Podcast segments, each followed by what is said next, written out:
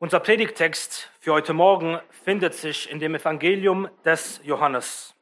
So schlag gerne Gottes Wort auf zu Johannes Kapitel 17. Wir betrachten Vers 24. Johannes Kapitel 17, Vers 24. Liebe Geschwister, ich will vorab bemerken, dass ich heute viele Puritaner zitieren werde. Ich tue das selbstverständlich nicht, weil ich meine, ihre Aussagen werden irgendwie mit der Heiligen Schrift zu vergleichen, sondern weil sie vieles auf sehr treffende und passende Weise ausgedrückt haben, dass ich es gar nicht anders formulieren möchte. Aber nun zu unserem Predigtext. Hört die Worte unseres Herrn Jesus Christus. Vater, ich will, dass die, die du mir gegeben hast, auch bei mir sein, wo ich bin damit sie meine Herrlichkeit schauen, die du mir gegeben hast, denn du hast mich geliebt vor Grundlegung der Welt. Amen. Amen. Lasst uns beten. Geliebter Herr Jesus Christus, wir beten mit deinem Knecht Mose, lass uns doch deine Herrlichkeit schauen. Darum bitten wir, erfülle uns mit dir selbst, auf dass wir dir, unserem Herrn und Heiland, ähnlicher werden. Wir beten dies in deinem Namen und zu deiner Ehre. Amen. Amen. Nehmt gerne Platz.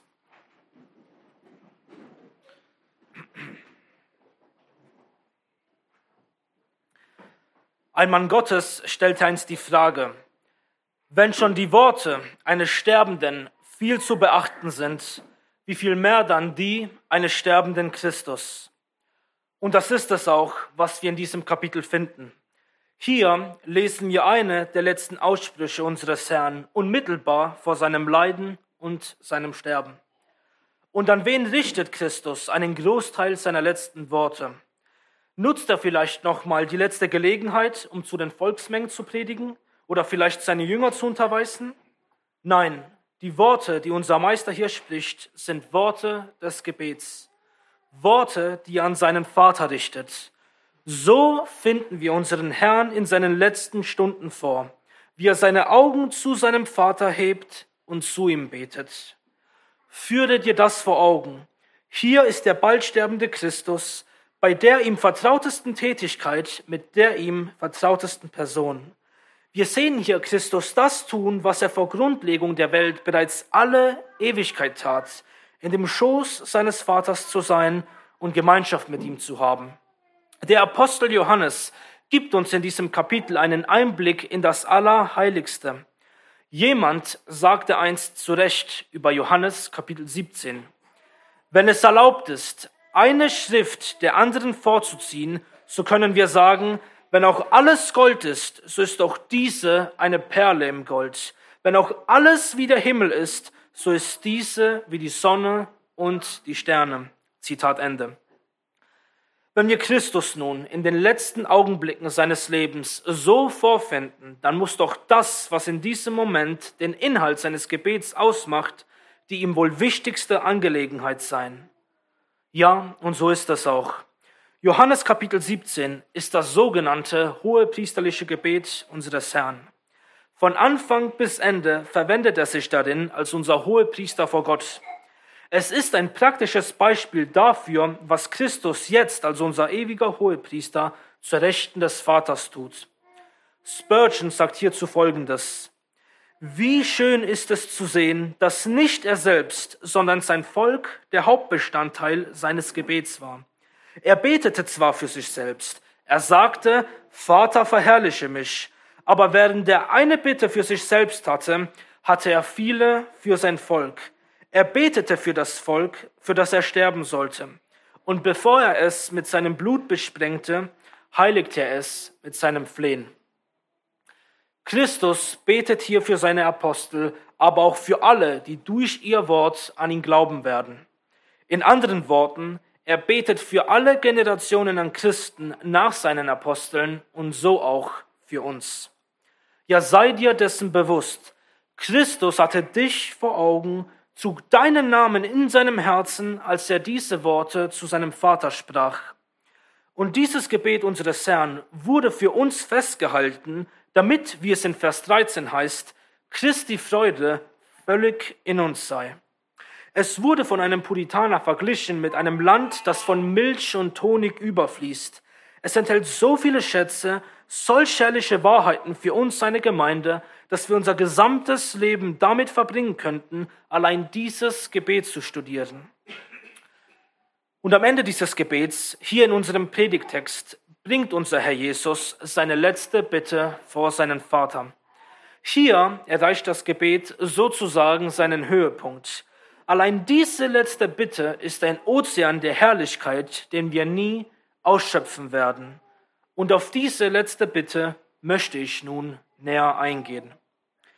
Meine Hauptintention dabei ist, dass wir mehr und mehr erkennen, wie das Herz unseres Heilands uns den Seinen zugewandt ist und ganz für uns schlägt, auch jetzt im Himmel.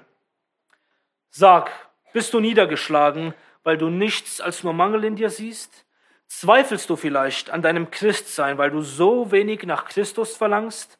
Oder plagen dich vielleicht Zweifel, ob Christus dich wirklich liebt? Bist du versucht durch die Verlockungen dieser Welt? Bist du müde durch all deine Kämpfe hier auf Erden? Ist deine Gemeinschaft mit dem Herrn kalt und förmlich? Fehlt es dir an Kraft, weiterzumachen? Oder bist du besorgt, ob du es bis ans Ende schaffen wirst? Wenn es dir so geht, dann komm, komm und höre auf die Worte deines Heilands. Ja, möge unser Herr schenken, dass wir alle durch das Betrachten dieses Verses mehr von ihm sehen und mehr von ihm ergriffen sind, so dass seine Freude völlig in uns sei. So heißt es nun am Anfang des Verses, Vater, ich will. So spricht Christus seinen Gott an, Vater. So lehrte er uns auch beten im Vater unser. Aber unser Herr unterscheidet sich hierin von uns allen. Der alleinige Grund, warum wir Christen Gott unseren Vater nennen dürfen, ist, weil wir in Christus adoptiert worden sind und in ihm als Kinder Gottes betrachtet werden. Unser Herr aber ist schon immer der alleinige, ewig gezeugte Sohn Gottes. Niemand anders als er ist es, der im Schoße des Vaters sitzt und ihn rechtmäßig so nennen darf.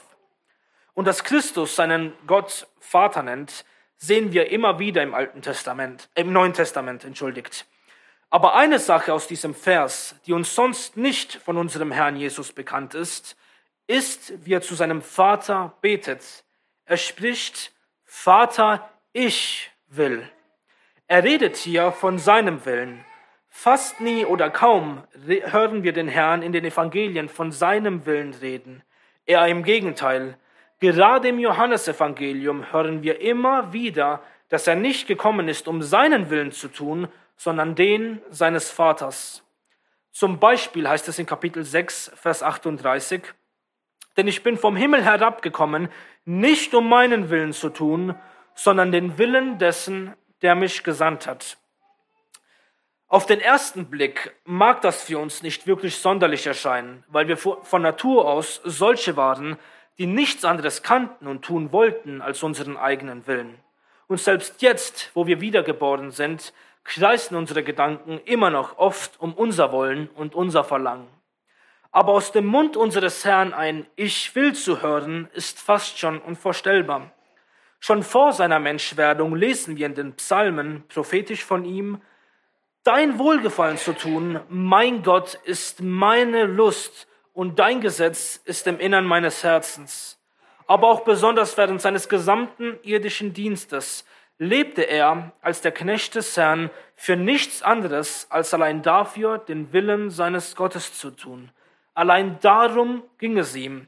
Ja, so sehr, dass er in Johannes Kapitel 4, Vers 34 folgendes sagt. Meine Speise ist, dass ich den Willen dessen tue, der mich gesandt hat und sein Werk vollbringe.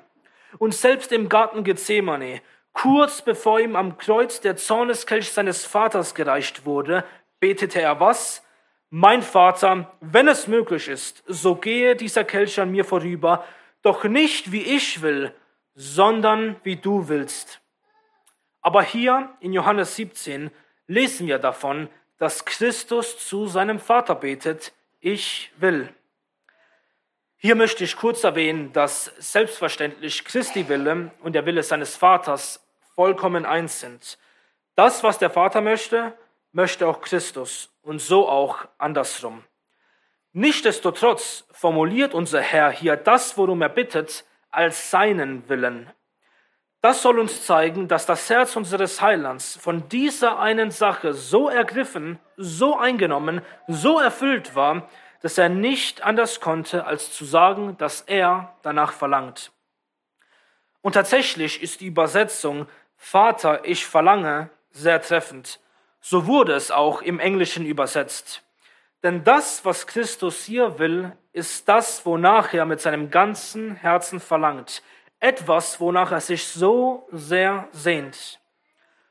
Nun mag man vielleicht fragen, ist es überhaupt angemessen, dass Christus so zu seinem Vater betet, worauf ich die Gegenfrage einwende, würde Christus nach etwas verlangen, das nicht ganz dem Willen seines Vaters entspricht?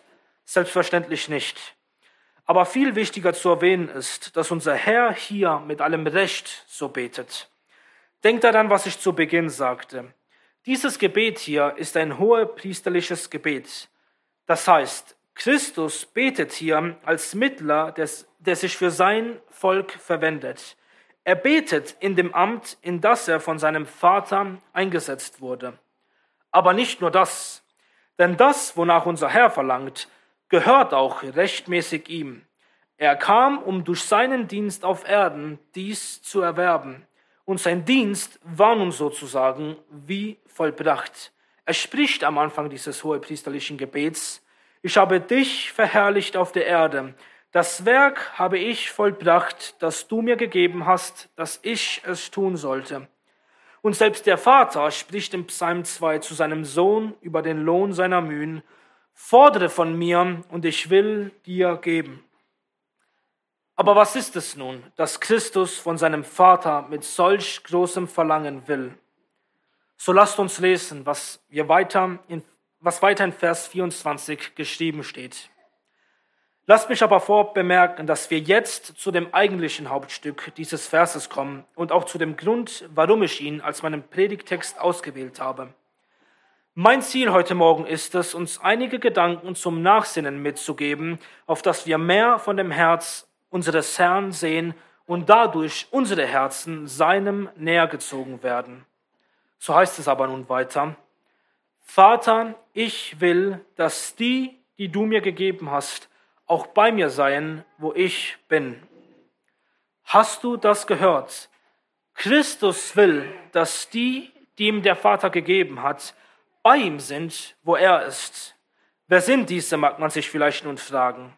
Es sind die, die Gott vor Grundlegung der Welt auserwählt hat in seinem Sohn und zuvor bestimmt zur Sohnschaft in Christus Jesus, es sind die, für die Christus hier betet. Er selbst sagt in Vers 9 dieses Gebets, dass er nicht allgemein für die Welt betet, sondern für die, die seinem Vater und somit auch ihm gehören. Es sind die Apostel und alle Christen nach ihnen. Es ist seine Gemeinde, seine Braut, seine Erlösten. Nach ihnen verlangt er so sehr. Er will, dass sie bei ihm sind, wo er ist. Christus stand hier kurz davor, als der auferstandene Sohn Gottes seine, e, seine Herrlichkeit zur Rechten des Vaters anzutreten. Und dort möchte er die Seinen auch haben. Aber achtet hier genau darauf, was unser Herr sagt. Er spricht nicht, ich will, dass die, die du mir gegeben hast, im Himmel sind. Nein, es heißt hier, ich will, dass die, die du mir gegeben hast, auch bei mir sein, wo ich bin. Worauf möchte ich hinaus? Darauf. Christus ist der ganze Himmel, die Schönheit des Himmels, das, was den Himmel zum Himmel macht. Das ist es auch, was der Apostel Paulus im Philipperbrief schreibt. Deshalb hatte er diesen inneren Konflikt. Es ging ihm nicht darum, entweder den Philippern weiterhin zu dienen oder abzuscheiden, um im Himmel zu sein. Nein, er hatte Lust, abzuscheiden um bei Christus zu sein, denn dies ist weit besser. Der Puritaner Richard Sibbs formulierte es einst folgendermaßen. Alle Köstlichkeiten ohne Christus sind nur wie ein Leichenschmaus. Wo der Herr des Festmahls nicht anwesend ist, gibt es nichts als Feierlichkeit. Was ist alles ohne Christus. Ich sage, die Freuden des Himmels sind nicht die Freuden des Himmels ohne Christus. Er ist der Himmel des Himmels selbst. Deshalb sagte auch der Puritaner Thomas Goodwin, wenn ich in den Himmel käme und feststellen müsste, dass Christus nicht da ist, würde ich sofort gehen, denn ein Himmel ohne Christus wäre für mich die Hölle. Aber Christus ist nicht nur die Herrlichkeit des Himmels, sondern auch die Herrlichkeit des neuen Himmels und der neuen Erde. So heißt es in Offenbarung Kapitel 21, Vers 23, und die Stadt bedarf nicht der Sonne noch des Mondes, damit sie erscheinen. Warum? Denn die Herrlichkeit Gottes hat sie erleuchtet und jede Lampe ist das Lamm. Verstehen wir das? Nimm all die Herrlichkeit des neuen Jerusalems und entferne das Lamm aus seiner Mitte, und dieser Ort werde dunkel. Und da das Lamm, unser Herr, die Lampe der ewigen Stadt ist und sein Licht alles erleuchtet, was anderes könnte unsere Hauptbeschäftigung sein, als ihn und ihn allein zu betrachten? Das ist es auch, was wir, was wir weiter in unserem Vers lesen. Vater, ich will, dass die, die du mir gegeben hast, auch bei mir seien, wo ich bin, damit sie meine Herrlichkeit schauen, die du mir gegeben hast. Wenn wir sterben und bei unserem Herrn sind, dann werden wir nicht die Herrlichkeit der Engel anschauen, sondern die Herrlichkeit unseres Herrn Jesus Christus. Oder wenn der Tag der Auferstehung kommt und wir eintreten in den neuen Himmel und die neue Erde, dann werden wir uns nicht von Ewigkeit zu Ewigkeit an den goldenen Toren der Stadt schwingen, sondern Christus, die Sonne der Gerechtigkeit, betrachten. Dies ist das ewige Leben, dass wir den allein wahren Gott und den, den er gesandt hat, Jesus Christus, erkennen. Und hier eine kleine Randbemerkung. Wir werden in der Ewigkeit niemals aufhören, unseren Herrn zu betrachten. Wie viel verrät uns dies über seine unendliche Schönheit? Geschwister, wir haben bisher so wenig von Christus gesehen. All unsere Erkenntnis über ihn, die uns jetzt schon zu wunderbar erscheint, ist, wenn überhaupt, mit einem Kratzen an der Oberfläche zu vergleichen. Unser wahres Leben, ja das wahre Abenteuer beginnt erst, wenn wir bei ihm sind. Und das ist Christi groß, großes Verlangen, dass wir, die er erkauft hat, durch sein kostbares Blut bei ihm sind und seine Herrlichkeit schauen. Geschwister, verstehen wir, was wir hier lesen? Begreifen wir ansatzweise etwas davon? Der Puritaner Anthony Burgess, den ich eingangs nannte, sagte zu Recht, dass wir am Ende von jedem Vers aus diesem Gebet ein Selah hinzufügen müssten, ja eine Pause zu machen, um das Gehörte zu verinnerlichen. Denn die Wahrheiten, die wir hier vorfinden, sind so herrlich, so wunderbar, so unglaublich, sie übersteigen jeden menschlichen Gedanken. Ja, und selbst die heiligen Engel begehren etwas von dem zu verstehen. Christus, der Herr der Herrlichkeit, will, dass wir bei ihm sind, wo er ist. Er sehnt sich nach den Seinen. Ja, er sehnt sich mit ganzem Herzen nach dir, lieber Bruder und liebe Schwester. Und ich richte meine Worte besonders an die Geschwister in unserer Mitte, die immer wieder mit Niedergeschlagenheit zu kämpfen haben und geplagt sind durch so manchen Zweifel und manche Anklage, die sich gerade jetzt vielleicht denken, das kann nicht wahr sein. Christus kann nicht nach jemandem wie mir verlangen. Vielleicht bist du beschämt und wunderst dich, ob du überhaupt ein Christ bist, weil du so wenig nach deinem Herrn verlangst und dein Herz so kalt und trocken in Bezug auf ihn ist. Bruder, Schwester, wenn es dir so geht, dann lass mich dir sagen, Christus verlangt nach dir. Hast du mich gehört? Christus verlangt nach dir, unabhängig davon, wie dein Verlangen nach ihm ist. So lass das Verlangen Christi nach dir, dein Verlangen nach ihm aufs Neue entfachen und zunehmen. Ja, wenn dein Herz dich anklagt, so schau auf das Herz Christi. Wenn deine unbeständigen Gefühle dich lähmen, so schau auf die konstanten Emotionen Christi, die er, zu, die er zu dir hat, auch jetzt in seiner Herrlichkeit. Wenn deine Gebete schwach und kalt sind, dann schau auf das kraftvolle und brennende Gebet Christi, das auch jetzt immer noch für dich spricht. Wie oft gehen wir mit diesem falschen Denken durch den Tag, dass Christus ständig enttäuscht oder zornig auf uns blickt oder sich gar ganz von uns abgewandt hat. Und wenn wir eines Tages in der Herrlichkeit sind, erwartet uns nur ein finsterer Blick von Seiten des Herrn. Die Puritaner waren deshalb so mit dem Herz unseres Heilands vertraut, weil sie erkannten, dass da nichts Beständiges in ihnen zu finden ist. Christi Verlangen nach seiner Gemeinde brachte in ihnen dieses große Verlangen nach ihm hervor. Und gerade sie waren es, die zu sagen pflegten, dass wenn wir eines Tages im Himmel, in den Himmel eintreten und unseren Herrn sehen, Christi Freude darüber uns zu sehen in diesem Moment unvergleichlich größer ist als die unsere. Glaubst du wirklich, dass Christus das alles für dich durchgemacht hat, damit er jetzt, wo er sein Werk vollbracht hat, die ganze Zeit grimmig auf dich blickt? Stell dir mal einen Mann vor, der, um eine Frau als seine Ehefrau zu gewinnen, durch die größten Kämpfe und schlimmsten Qualen geht. Und dann, nach viel Mühe und Leid, gewinnt er sie endlich als seine Verlobte. Meinst du, dass dieser Mann nun bis zum Tag ihrer Hochzeit und auch danach seine Frau verachten und schlecht behandeln würde? Natürlich nicht. Wie wird dieser Mann mit größtem Verlangen nach seiner Verlobten verlangen und sich nach dem Tag ihrer Hochzeit sehnen? Und wenn schon das auf einen Menschen zutrifft, wie viel mehr dann auf den himmlischen Bräutigam, unseren Herrn Jesus? Führe dir vor Augen, dass unser Herr für uns ein Leben der Selbstverleugnung führte, ein Leben des nicht mein Wille, nicht was ich will geschehe, damit er in diesem Moment endlich sprechen konnte, Vater, ich will, dass die, die du mir gegeben hast, auch bei mir seien, wo ich bin. Aber auch ein Wort an uns alle, die wir mit so manchen Sünden zu kämpfen haben. Sollte das Verlangen unseres Herrn im Himmel nach uns, den Seinen, nicht in uns wirken, dass alles Verlangen nach der Welt und der Sünde abnehmen und unser Verlangen nach ihm zunehmen lassen?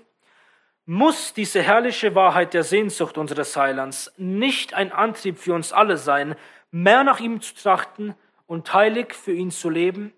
Und wenn doch die Ewigkeit darin besteht, Christus zu schauen, wie viel mehr sollten wir jetzt mit dieser allerheiligsten Aufgabe beschäftigt sein? So schau weg von allem anderen und schau allein auf Christus. Erforsche, studiere, ergreife mehr von diesem Schönsten und Herrlichsten. Sein Reichtum ist unausforschlich, wie es in Psalm 16, Vers 11 heißt. Fülle von Freuden ist vor deinem Angesicht, Lieblichkeiten in deiner Rechten immer da. Unter den Puritanern gab es einen Mann namens Samuel Rutherford. Dieser Mann Gottes war für vieles bekannt. Er war ein mutiger Prediger, der, weil er sich zu Gottes Wort hielt, von einer gottlosen Obrigkeit für viele Jahre ins Gefängnis gesperrt wurde. Er war aber auch ein brillanter Theologe und wird nach dem Reformator John Knox als einer der größten Theologen Schottlands bezeichnet. Aber mehr als alles andere war er besonders für eine Sache bekannt, und zwar für sein Ergriffensein von der Person des Herrn Jesus. Dies kommt besonders in seinen Briefen, die uns heute noch erhalten sind, sehr zum Vorschein. Als diese kurz nach seinem Tod als Kollektion veröffentlicht wurden, gab man ihnen die Überschrift Joshua Redivivus, was übersetzt bedeutet, Josua ist lebendig zurückgekehrt. Mit diesem Titel sollte auf die Rückkehr von Josua aus dem Land Kanaan angespielt werden.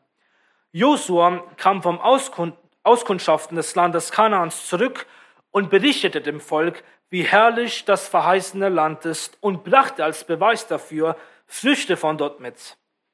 Und als ein solcher Mann wurde auch Samuel Rutherford angesehen. Er erforschte das himmlische Kanaan, den Herrn Jesus Christus, und als Prediger berichtete er dem Volk Gottes immer wieder, welche neuen und herrlichen Errungenschaften er von seinem Heiland gemacht hat. Geschwister, möge der Herr schenken, dass auch wir Männer wie Josua und Samuel Rutherford sind. Vielleicht sind aber auch manche in unserer Mitte, die besorgt sind um ihr Heil und darüber, ob sie es bis ans Ende schaffen werden, weil da so viel Zweifel, so viel Unglaube und Mangel in ihrem Leben zu finden ist. Wenn es dir so geht, dann lass mich dir eine Reihe von Fragen stellen. Denkst du wirklich, dass der Vater die Bitte seines Sohnes nicht erhören wird? Oder meinst du, dass das Gebet Christi als unser Mittler vergebens ist ist deine Sünde größer als seine Gnade und Treue, deine Schwachheit stärker als sein allmächtiger Wille, sollte Christus sein Werk vollbracht haben und dann den Lohn seiner Mühen, der du bist, nicht einfordern? Oder hat Christus sein Werk doch vielleicht nicht vollbracht, weil er eines seiner Schafe verloren hat, indem er dich nicht bis ans Ende bewahrt hat? Siehst du, siehst du, wie viele Gründe du hast, voller Hoffnung und Zuversicht zu sein. Und wenn du selbst jetzt immer noch auf dich schauen solltest und meinst, ja, aber ich bin so schwach und dieses und jenes, dann schau bitte, wie Christus diese Bitte in Vers 24 abschließt. Er spricht, denn du hast mich geliebt vor Grundlegung der Welt. Unser Herr untermauert die Erhörung seines Gebets damit, dass der Vater ihn vor Grundlegung der Welt geliebt hat. In anderen Worten, bevor der Kosmos existiert hat, ist Gott der Vater in Liebe mit Gott dem Sohn einen Bund eingegangen. Und dieser Bund bestand kurz zusammengefasst darin, dass dem Sohn eine auserwählte Schar gegeben worden ist, deren Mittler er sein sollte, ihr König, Priester und Prophet. Das heißt, praktisch gesprochen, jedes wahre Kind Gottes wird mit Gewissheit in der Herrlichkeit ankommen, weil das Werk der Erlösung ein ewiger Bund zwischen dem Vater und dem Sohn ist und die Grundlage dieses Bundes die ewige Liebe der beiden zueinander ist. Und in dem Sohn sind auch alle vom Vater geliebt, die dem Sohn von ihm gegeben worden sind. Verstehst du das? Deine Errettung und deine Bewahrung im Glauben haben sozusagen rein gar nichts mit dir zu tun. Wenn man meint, ein wahrer Christ kann verloren gehen, würde man nichts anderes behaupten, und entschuldigt, Geschwister, dass ich diese Worte überhaupt in meinen Mund nehme, als dass der Vater den Sohn nicht liebt, seine Gebete nicht erhört und seinen eigenen Bund nicht einhält. Und so, lieber Bruder, liebe Schwester, du wirst mit aller Gewissheit bei Christus sein, ohne Wenn und ohne Aber. Glaube mit aller Gewissheit, dass du in Christus geliebt bist von Gott mit ewiger Liebe, dass dein Heil nicht von deinem unbeständigen Wandel abhängig ist, sondern von dem ewig fest beschlossenen Bund Gottes zwischen dem Vater und dem Sohn. Und viel wichtiger noch, schau auf die ewige Liebe, die der Vater zu seinem Sohn und der Sohn zu seinem Vater hat, denn dies ist die Grundlage unseres Heils. Ja, gottlose und fleischliche Menschen mögen diese Worte verdrehen und als Rechtfertigung für ihre Sünde gebrauchen. Aber ein wahres Kind Gottes wird im Lichte dieser herrlichen Wahrheit mit Heilsgewissheit gekräftigt werden und einer größeren Liebe und Hingabe zu dem dreieinigen Gott. Und hier noch eine letzte Anwendung. Christus hat nicht nur für das Ende unseres Weges gebetet, sondern auch für den Weg selbst, der uns zu ihm führt. Er hat nicht nur den Fakt verordnet, dass wir bei ihm sein werden, sondern auch all die Geschehnisse, die uns, bis wir bei ihm sind, widerfahren. Das heißt, alles, was uns trifft, besonders alles Leid, aller Schmerz, alle Krankheit, alle Traurigkeit, jeder Schicksalsschlag sind Boten des Herrn, die unser Herz zum einen abwenden sollen von den Dingen dieser Welt, aber auch unsere Sehnsucht nach ihm merken sollen. All diese Dinge bringen uns einen Schritt näher zu unserem Heiland. Und selbst der Tod, der letzte Feind, erscheint im Lichte dieser herrlichen Wahrheit wie ein Freund, der nichts anderes tut, als uns endgültig zu unserem Herrn zu führen. So mögen wir darin zunehmen, alles fahren zu lassen und in allem Leid auszuharren. Wir sind nur so lange in dieser Welt, wie unser Meister uns hier haben will. Nur noch eine kurze Zeit und der Abend des Weinens ist vorbei und dann bricht der ewige Morgen des Jubels an. Und alles, was wir gehört haben, geliebte Geschwister, haben wir einzig und allein unserem wunderbaren Herrn und Heiland Jesus Christus zu verdanken, seinem Leben, seinem Sterben, seinem Auferstehen, weil er für uns gebetet hat und jetzt auch lebt, um sich für uns zu verwenden, haben wir allen Grund darauf zu vertrauen, dass wir eines Tages bei ihm sein werden. Er hat dies alles für uns errungen. Er ist der Anfänger und Vollender unseres Glaubens. So lasst uns Tag für Tag schauen auf unseren Herrn, bis der Tag kommt, wo wir ihn endlich sehen werden, wie er ist. Ich möchte schließen mit den Worten aus einem Gedicht, das an die Schriften von Samuel Rutherford angelehnt ist. Dort heißt es, die Braut sieht nicht ihr Gewand, sondern das Antlitz ihres Bräutigams. Ich will nicht auf die Herrlichkeit blicken, sondern auf meinen König der Gnade. Nicht auf die Krone, die er schenkt, sondern auf seine durchbohrte Hand. Das Lamm ist die ganze Herrlichkeit von Immanuels Land. Amen.